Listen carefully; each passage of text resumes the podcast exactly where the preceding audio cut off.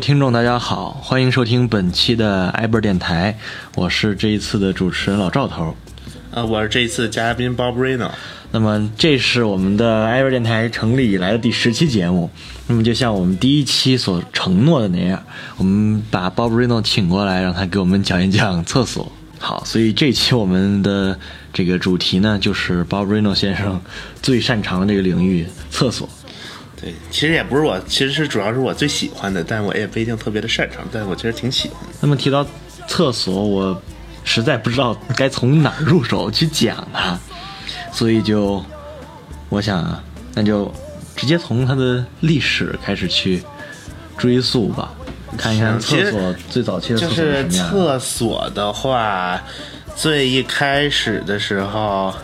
怎么说？怎么说呢？最一开始的时候，就其其实可以分两条线走。如果按咱们中国这头来说的话，其实你比如说，呃，厕所中最重要的马桶，马桶的话，就是大家有的时候特别奇怪，这马桶为什么叫马桶呢？这是因为其实有这么几种说法：一是现在的马桶，你看咱们那种马桶都是。认为是最一开始设计是马蹄形的，所以叫马桶。但其实在中国最一开始，马桶叫虎子。最最早的时候，其实是出现在汉朝。然后后来呢，在后来这个虎子一直沿用，不过后来改成了马子。其实这个你可以从欧阳修的一首诗里面有一个木马子，说的其实就是木马桶，就是就是咱们当时就以前他们用的那种马桶。然后马子，然后到现在这个马子，当然这个马子和那个香港里面那个马子是不一样的，就是这个马子这是马桶，然后到现在为止咱们就就就都说马桶了。然后那个。呃，对于国外来说的话，其实，嗯，马桶发展的历史还是非常长的。然后在中间的话，会经历这么几个比较重要的时间。然后，其实，在最最最一开，其实要说对马桶发展或者说厕所发展有非常大推进作用的，应该有这么几个。呃，古埃及，埃及有很大的推动作用。然后罗马。然后之后那个，呃，在中世纪的时候，其实中世纪的时候，欧洲的很多国家对于马桶或者说对于厕所的一些排水系统或者下水道系统都是其实是非常烂的，所以当时的欧洲其实。中世纪的欧洲挺恶心的，就是比如说，就是怎么说呢？就是因为他们当时那个排水系统很烂，所以他们只知道我拉完或者我排泄完之后就把东西堆在一起。你比如说，对于英国来说，他们就当时把所有的粪便呀什么都排到那个泰晤士河里。所以那个时间一长，这河面又上升，底下原本应该都是土，现在全是屎。然后哇，那味儿！所以当时中国啊，什么中国？当时英国经历了一段大恶臭、大恶臭时代。不过后来呢，那个幸亏这个他们的，因为他们只就是对这个就了解到了这个事情的话，他就会对这些这进行一些改进。所以之后他们改进了他们的一些下水系统，因此慢慢的英国的那个这个排水的问题也解决了，就是就是这个排呃对排水系统也解决了。然后后来因为那个。约翰，约翰哈灵顿，对，约翰哈灵顿，他发明了其实真正意义上第一个机械式的冲水马桶。然后我们可以其实，在那个伊丽莎白女王的那个厕所是可以看到那个最初的那个马桶的，然后非常厉害。然后他发明了之后，之后的一些呃机械表的这些工人或者是机械表工，他们也对这个。这个机械式的冲水马桶进行了一定的改造，然后逐渐发展，逐渐发展，就发展成了呃冲水马桶。然后对，其实我们现在大部分人在中国的话，大部分人用的还是冲水马桶。嗯，然后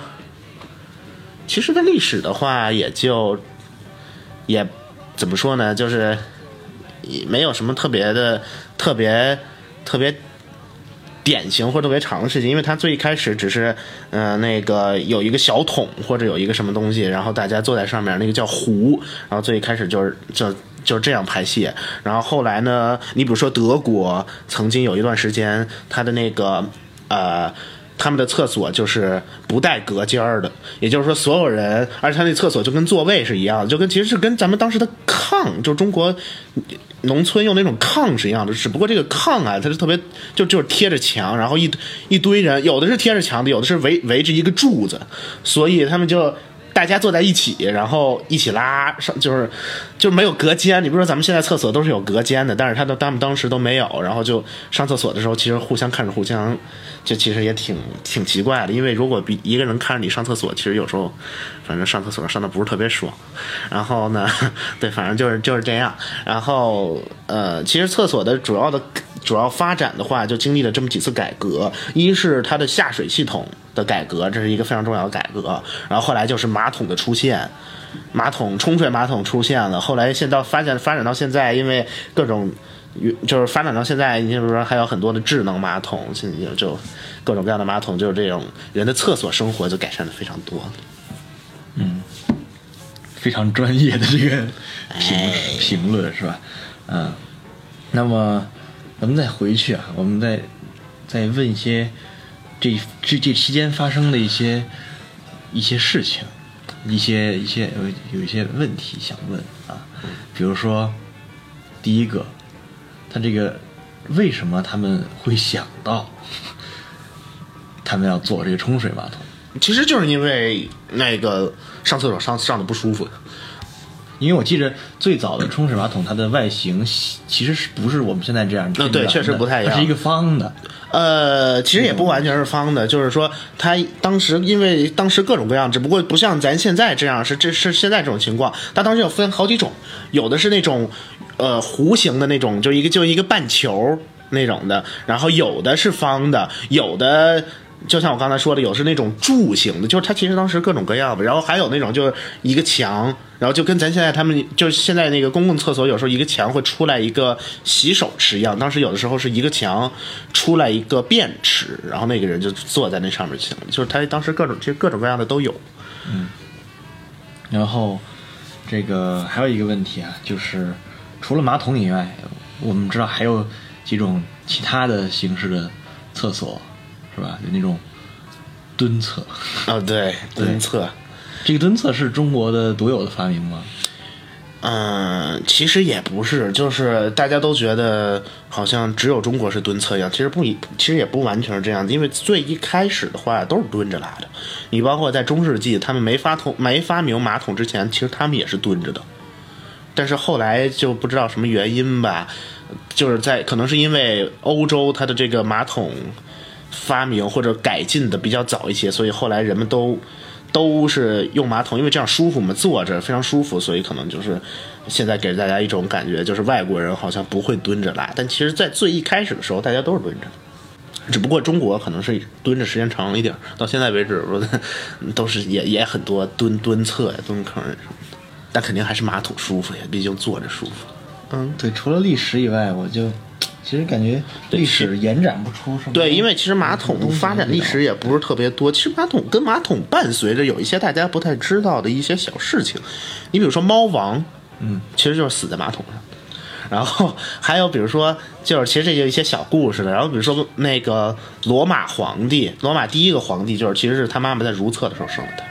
然后就各种各样 这些你你有不知道，但是其实就有一些特别有意思的跟马桶有关系的事情。因为马桶在我们大家生活都认为它是一个不虽然不能说低俗吧，但是就是因为毕竟跟上厕所这些东西，就大家都觉得啊不愿意谈它，因为感觉尤其吃饭的时候你要谈它，你妈一巴掌就抽上去，然后就肯定就因为这大家都觉得这个比较脏嘛，然后但其实马桶对我们这个平常的生活有非常大的作用。你想如果没有马桶，没有。没有那个没有排水系统的话，我们就像当时中世纪的欧洲那样，其实像中世纪欧洲那样，就是他们当时也有很也有很多那个啥，呃，当时不是因为黑死病嘛？其实黑死病也和它这个排水系统不好有很大的关系，因为它细菌它它没有地方去去排掉这些东西，所以都堆在街上。然后就你当时就完全可以看到，就有专门有这么一个职业，就是倒粪的。他会挨家挨户把粪都收集起来，然后倒在河里或者倒在路边儿，然后时间一长的话，这个 你这个排泄物就会滋生细菌，然后就导致人的整体健康又下降。所以就是如因为不注重卫生嘛，然后再加上当时你比如说当时他们那个十字军远征的时候，都是要给因为。他们出去打仗嘛，丈夫害怕妻子会对他们不忠，所以都会给妻子戴上那个叫什么贞洁。就是就是带上一些贞洁套，我也贞洁裤，我也不知道那是什么东西，反正就带上贞洁那，但是那种东西吧，就是。呃，不好清理，然后所以也当时那些妇女宁为什么当时那个就是远征军回来之后，其实他们好多妻子都自杀了，因为他们宁愿自杀，也不愿意忍受那种恶臭啊，或者那种非常不，其实就是当时的中世纪或者当时的欧洲，其实因为没有好的厕所，没有好的排水系统，没有好的这种卫生的一些保保护或者改善的一些措施，所以他们当时就是整体的 生活水平以及生活质量都非常低。嗯，谈完这些比较跟跟马桶这些东西有关的东西，对那么厕所里面不光还有不光有马桶，厕所里面还有一个很更重要的东西——厕纸。啊，厕纸，能不能再给我们稍微讲一下这个厕纸这个来历？厕纸的话，其实厕纸是最早，其实有一种说法说厕纸是中国人最开始弄出来的，就是因为，呃，其实上完厕所清理的话有很多种方法，你包括现在印度的婆罗门他们一直沿用的也是用手清理，其实是这样，就他们上厕所。因为印度这种阶级分化的非常明显，然后他们对于上层阶级就是礼礼就是怎么说礼数上或者一些有很多的一些那个呃那个那个步骤的，就他们上厕所一天一半时间都上厕所了，因为他们上厕所首先要什么，就他们工序很复杂，呃，他们首先要要要把就是要端着一壶弄上特就是弄上清水，然后先先要。走到一个地方去，要就有一个专门的地方，然后到了那个地方呢，那个，那个就是还要有一定的工序。你比如说，他们是不能，就是首先要脱掉鞋子，然后还要有人把他们的眼睛蒙上。然后，因为不，他们不能看到自己上厕所的样子。然后呢，呃，还要那个，就是比如说，不能穿新衣服呀之类各种各样的规定。然后上完厕所之后，他们要当当就在当场，呃，不是用纸，而是用清水清理。然后清理完了，浑身都要洗一遍，然后才就各种步骤完了之后，才算上完一趟厕所。其实。对，就很麻烦，但是这这这这是一种方法嘛？用手用手用水洗，然后现在大家都用用纸擦了，不过曾经也有用石头啊或者之类都有，就只要能用来擦干擦，也不能说擦干净，只要能用来擦的就都都来了。其实以前最以前呃比较常用的就是用清水用清水洗。嗯，我记着有那个外国在以前外国人以前到中国，然后回去写那个。一些文字资料里面写到，就说说当时的中国人非常的引号不讲卫生，他们那个每次上完厕所以后就用几张纸擦一下就完了，从来不用水洗。不过其实中中国当时擦擦就是用纸擦和咱现在用纸擦擦还不太一样。然后对，怎么不一样？就是其实因为当时纸和现在的纸也不一样嘛，然后就其实当时。纸，什么都是非常粗糙的，而且当时古中国古时候上厕所呀，尤其是皇，就是就是阶级比较高的上厕所，他们也是就进去上厕所之前，外面肯定有几个侍卫侍女护着，然后进去之前，他们要先要清理清洗手，之后还要含一颗红枣，然后。就是就是含一颗红枣，就是不是为了防止厕所不臭，而是为了防止，就是为了保证他们不闻到臭味儿。反正有这么一种说法。然后当时那个呃，就是那个突厥的首领，还是反正就是一个一个当时那个他们就是蛮人的一个首领去拜见这个皇上的时候呢，他因为不知道上厕所要。含枣这个习惯，所以把枣给他的时候，他在厕所里面就把枣全吃了，然后反正就有这些小趣事。就说完了，你刚才说了一下这个印度还有中国的这跟厕所有关的习俗，就还有没有其他的一些比较有意思的习俗？哎，其实也有，就比如说我想想，就比如说那个呃，古罗马大家是用尿液，就是小便的那个尿液来漂白衣服的，我一直都无法理解这个是怎么做到，因为。他们是怎么用一个黄色的东西来漂白衣服的？其实我不太理解。然后还有一个就是，呃，呃，好，我好像也是罗马，但是我忘具体忘忘了具体是哪个。就是说他们认为，呃，每天早上你你你你往自己的脚上撒泡尿，这样能保证你的血液循环流畅，对身体健康有好处。还有他们当时要用那个尿液来漱口，因为他们认为这样能保证你的牙齿洁净。然后还有什么？对，就能保证你的牙齿洁净，然后口腔干净。这是我一直无法理解为什么。我们再聊回这个马桶这个机械结构 啊，我一直有一个疑问，就是他们我以前看过一个说法，就是说你这个马桶冲水的时候，如果你把盖儿打开，它这里面的细菌什么就会被冲起来，但是所以你应该把盖儿盖上再冲，这是一种说法。还有另外一种说法说，如果你把盖儿盖上冲，它这个你冲水的时候，它那个压力。那个盖儿给的压力会让那个气把细菌从侧边给吹出来，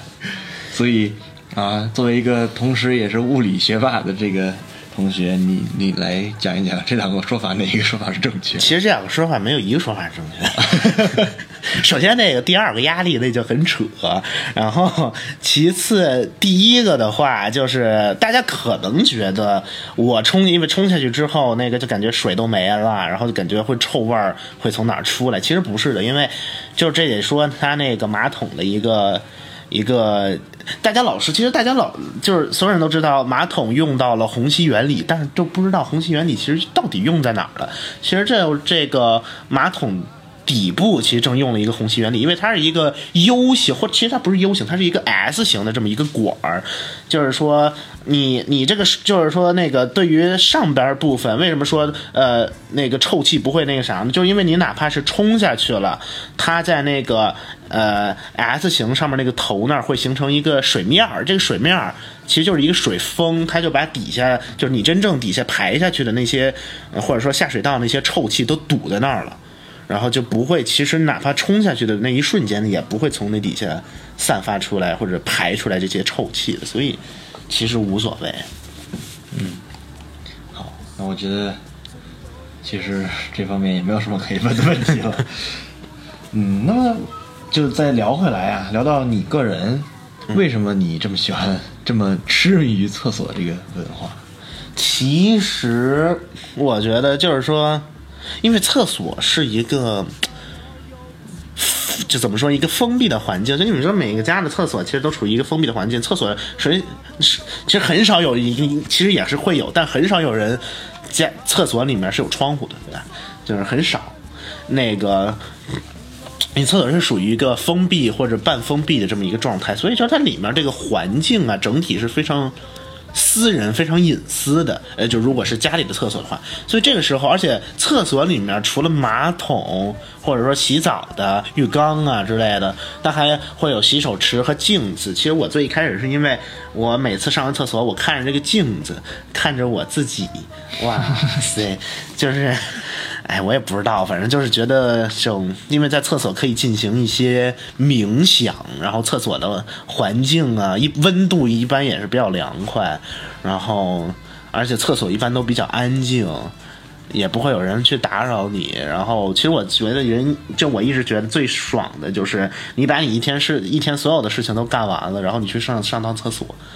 哇，就感觉一身压力都没有，那种感觉特别爽。而且我我我一直都是那个在厕所能想到特别多的点子，我也不知道为什么。就比如说我遇到一件事情没法解决，或者我想要去有一些什么好的点子，我想不出来，然后我去上趟厕所，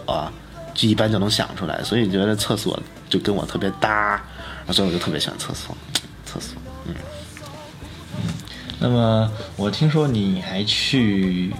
各地去玩的时候。也都会去这个去各地的这些厕所去探秘一下，是吧？对然后你也创建了一个公众号，叫做 Bob Reno 的茅坑，是吧？对。然后来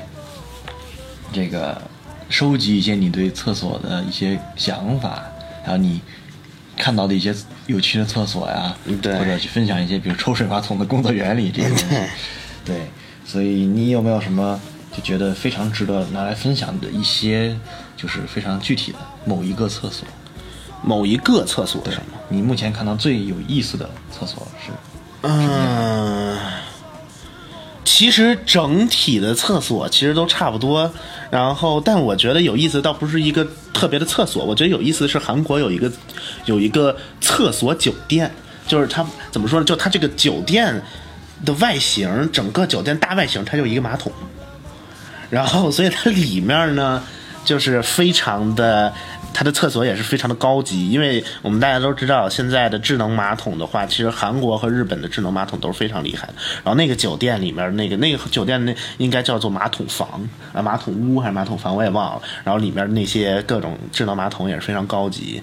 就是它现在智能马桶，就是它不仅能说什么喷水呀、什么洗呀，就是各种不是加温呀，它还能就比如说你坐上去，它给你放音乐，然后往外喷香气儿，然后它还能同时还有医疗。作用就是你你它能检你检测你的尿液，然后检测你血液脂肪之类的，就是它能给你做一些你坐上去之后你上厕所同时，它能给你做一些医疗检查，然后那个就都挺有意思的这些。而且的话，对，还有一个有意思就是说，呃，有一些国外的厕所，其实它那个非常就有一些国外比较豪华的酒店里面的那些厕所也都非常豪华。你比如说希尔顿大酒店。其实希尔顿大酒店也跟就是就希尔顿这个人跟厕所有一定的关系，就是他最一开始的时候到一个酒店里当服务生，然后他那个老板让他干的第一件事情就是去刷马桶，那马桶臭的呀，他就受不了，让他觉得我不想干了。但是他看到了他的一个前辈刷马桶刷的特别好，一直刷到洁白。非常洁白，非常干净，然后嗯从里面蒯从那个厕马桶里面蒯了一蒯了一杯水，直接喝下去，他就特别的震惊和敬佩。他说：“我以后哪怕哪怕不能成为一个，呃，就怎么说我哪怕以后一直要洗厕所，我也要成为一个非常厉害的这么洗厕所的人。”结果他最后就成了一个非常厉害的，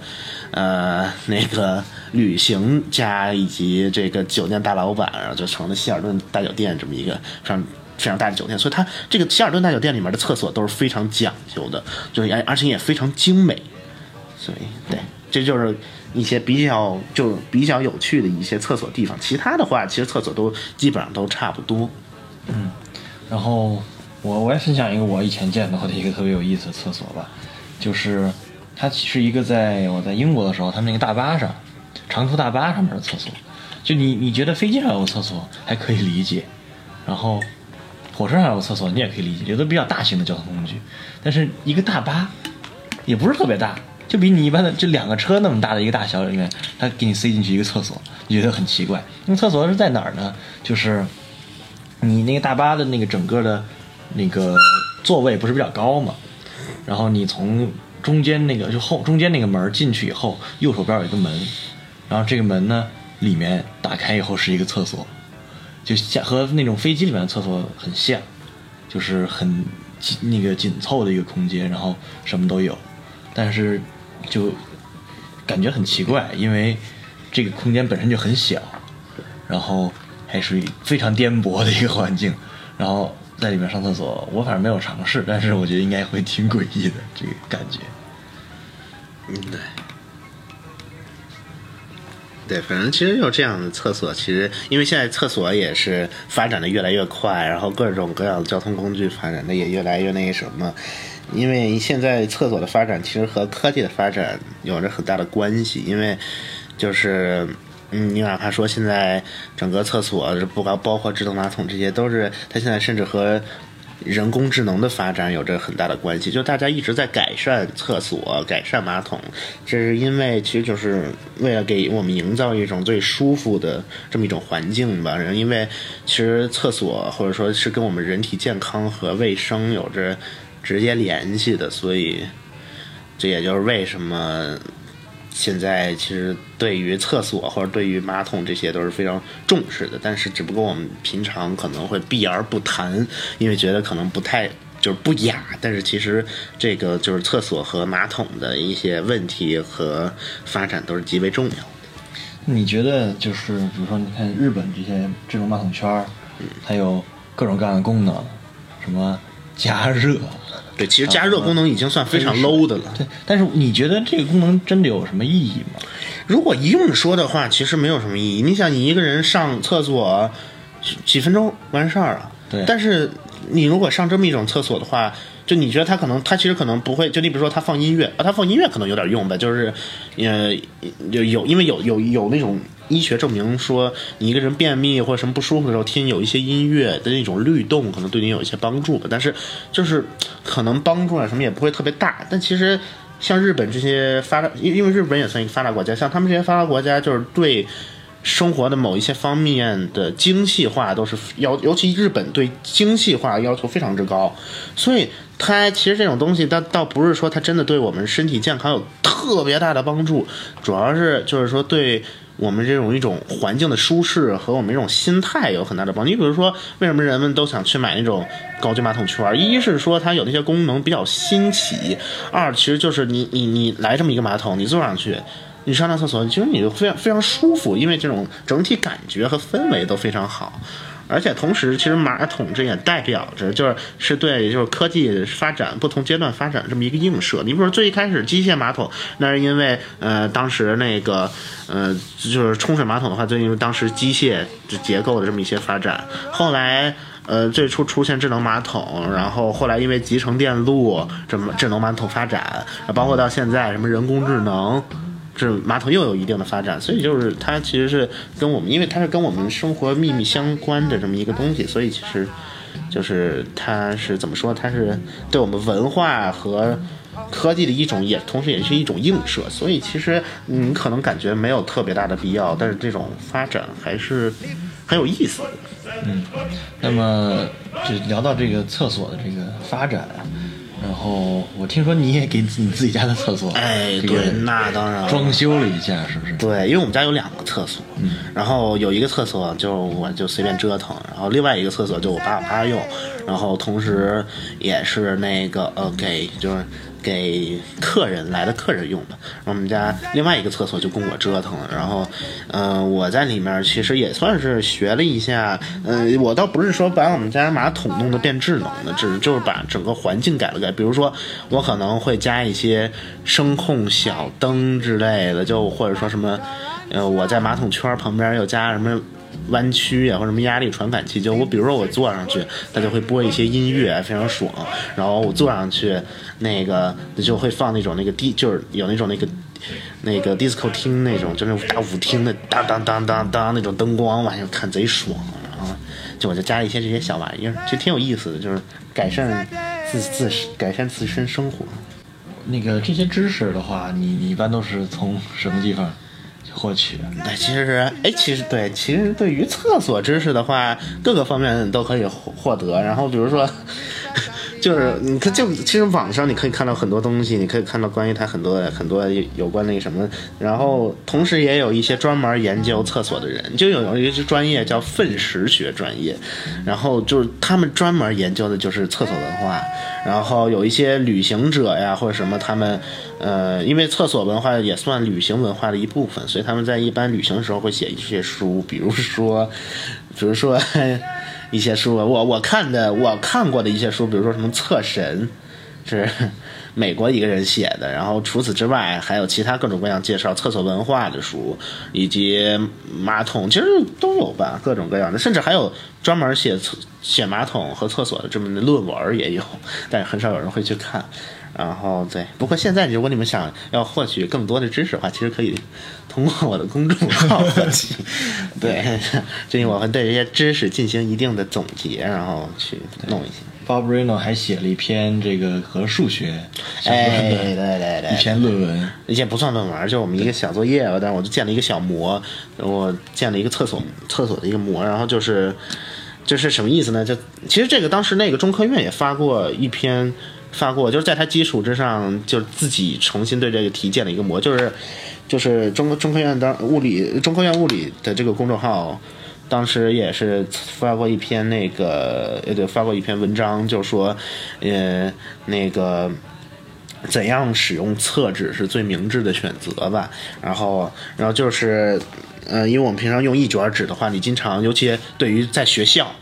或者说在其他的一些公共场合，你用一卷纸，用用用，如果没有人换的话，有的人进来发现，哎，正上贼爽，然后就就往左一看，哎，没纸用了，然后就非就非常不好。就是现在他呃，基本上就是说我有我用两卷纸，然后呃有两卷纸，有一卷备用，然后一直用用小的那卷纸，这样我们就有足够的时间去去那个换另外一卷纸吧。反正就是一个比较有意思的。小数学建模嘛，对。哎其实这也挺有用，就你平常在家，你可以专真的放两卷纸，然后你一直用小的那一个，然后这样你就有时间能记起换另外一个，这样就一直有纸用的，挺有挺好的。嗯，然后我记得你看过的一本书叫什么《窥视厕所》，嗯，是吧？是一个日本人写的，然后写了几十几十几个还是几十个那种日本明星家的厕所，对对。所以你觉得你你看那本书了吗？其实我还没有特别多的阅读，没没怎么看。其实你那你你觉得这个不同的人，嗯，对自己家的厕所的这个布局还有这种构造，他会有什么不一样的考量？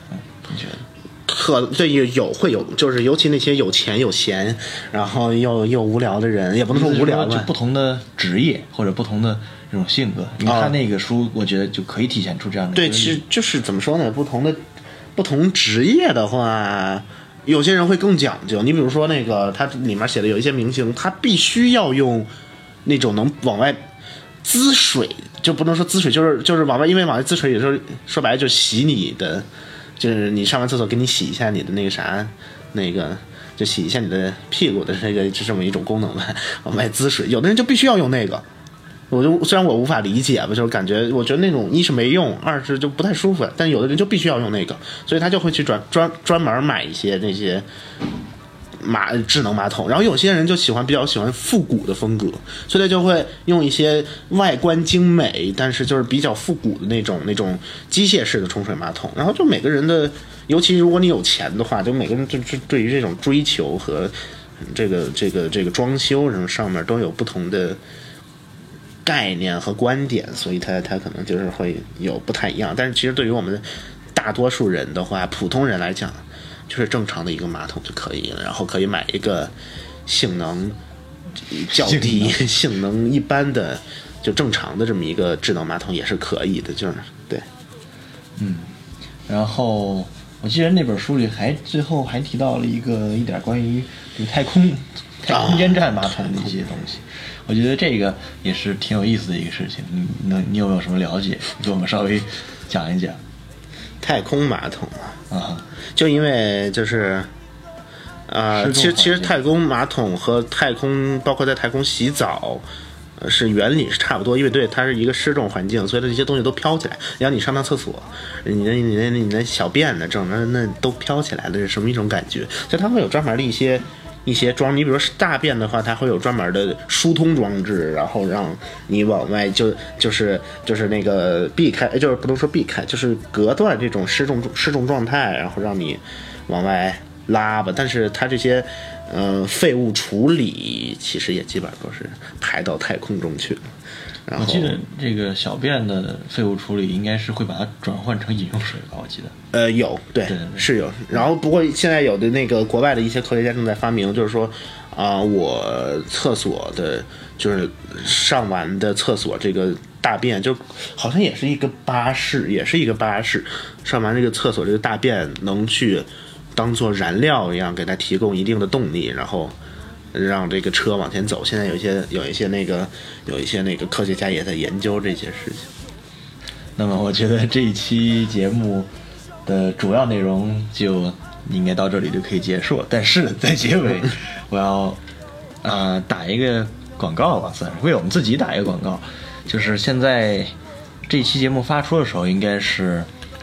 这个我们放假的第一个周六。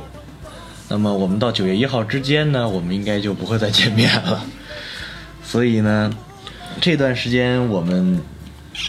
紧急录制了九期节目。那么这九期节目将会在这七月份到九月初之间每周六发出。所以在寂寞的暑假，有艾博尔电台继续陪伴着大家。嗯，那么本期的节目到这里就结束了，再见。赛文，你有多少苦痛，你有多少失落，他会帮你全部。